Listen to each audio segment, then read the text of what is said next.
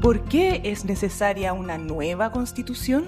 Por Diego Almarza. Existen dos grandes razones para cambiar la constitución actual. En primer lugar, una razón en cuanto a su origen.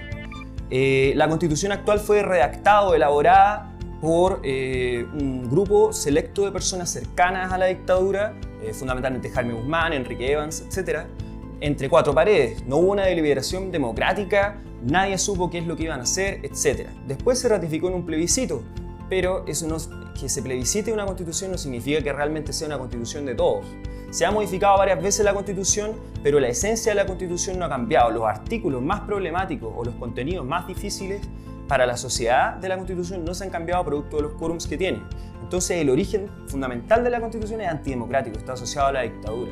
Y por otro lado, eh, hay un tema de fondo. El contenido mismo de la Constitución, como ya adelantaba, es complejo. Por ejemplo, se da demasiada primacía a la iniciativa privada, no solamente en materia económica, sino para satisfacer necesidades sociales.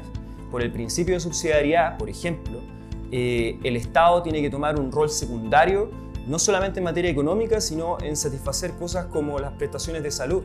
Entonces hay una serie de disposiciones dentro de la misma Constitución, que no es solamente una, sino muchísimas, que eh, impiden que el país avance de una manera democrática. Nunca en Chile se ha discutido abierta y democráticamente una Constitución y este sería el momento adecuado para hacerlo. Este contenido forma parte del curso digital hacia nuestra Constitución de la Universidad Abierta de Recoleta. Súmate e inscríbete tú también visitando el sitio uar.cl.